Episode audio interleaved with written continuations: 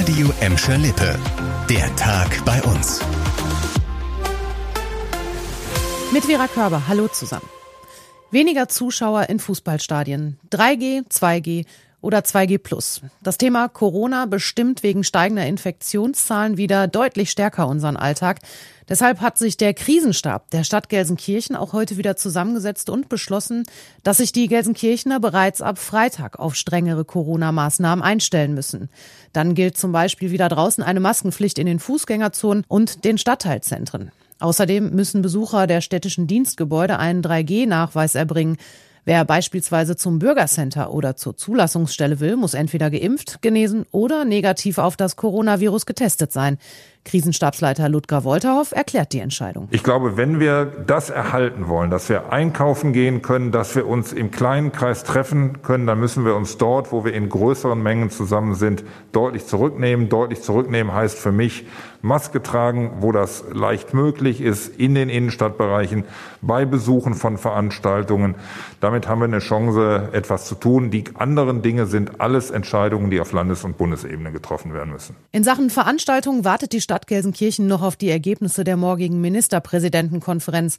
Sollten dort keine Entscheidungen für Veranstaltungen beschlossen werden, will die Stadt in Zusammenarbeit mit dem Land NRW eigene Regeln umsetzen. Unter anderem bei Fußballspielen müsse die Zuschauerzahl deutlich minimiert werden. Also ich glaube, dass es äh, bei äh, Fußballspielen in, in der Liga äh, einfach eine bundesweite Entscheidung braucht. Ich glaube, es ist schwer zu vermitteln. Da sage ich das, was auch viele in Deutschland mittlerweile sagen.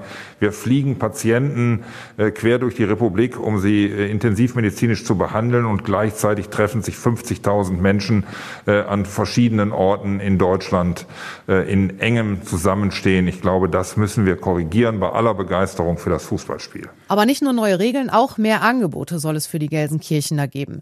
Der zweite Impfbus der Stadt geht zum Beispiel jetzt schon zwei Tage vorher, nämlich am Samstag an den Start. Und der erste Impfbus steht außerplanmäßig am Samstag und am Sonntag am Hans-Sachs-Haus. Das öffnet dann auch seine Türen, damit Impfwillige nicht draußen im Regen bzw. in der Kälte stehen müssen. Legen wir Corona jetzt mal beiseite und widmen uns einer guten Nachricht. Die Zoom-Erlebniswelt in Gelsenkirchen-Bismarck hat wieder einen Preis abgeräumt. Mittlerweile hat sie zum vierten Mal die Auszeichnung Bester Zoo Deutschlands bekommen und zwar vom Freizeitportal Parkscout. Laut dem Portal haben 49.000 Besucher im Internet darüber abgestimmt, welcher Zoo ihnen deutschlandweit am besten gefällt. Und dabei ist die Zoom-Erlebniswelt auf Platz 1 gelandet vor den Zoos in Köln und Hannover. Der Leiter des Zoos sagte, dass sich die Zoom-Erlebniswelt über die Wertschätzung und Anerkennung sehr freue. Der Parkscout Publikumspreis ist übrigens die dritte Auszeichnung für den Gelsenkirchener Zoo in diesem Jahr. Vorher wurde er schon zum familienfreundlichsten Zoo und zum Service Champion gewählt. Und zum Abschluss noch eine dreiste oder auch skurrile Geschichte aus dem Gelsenkirchener Stadtverkehr. Ein LKW in Gelsenkirchen hatte jetzt nämlich rund 4000 Kilo zu viel auf der Waage, wurde von der Polizei erwischt und durfte nicht mehr weiterfahren. Dem Polizeibeamten fiel der LKW auf der Kurt-Schumacher-Straße in Buhr auf. Die Reifen des Fahrzeugs, die seien laut Polizei schon durch das Übergewicht eingedrückt gewesen. Die Waage brachte es dann zutage. Die Lkw-Ladung hatte knapp 11.600 Kilogramm. Nur sieben Tonnen wären allerdings erlaubt gewesen. Da der 64-jährige Fahrer vor Ort schon zugegeben hatte, den Transporter überladen zu haben, gingen die Beamten von Vorsatz aus. Der Fahrer durfte dann nicht mehr weiterfahren, musste außerdem den Container abladen und ihn erwartet jetzt ein Bußgeld von 470 Euro und ein Punkt in Flensburg.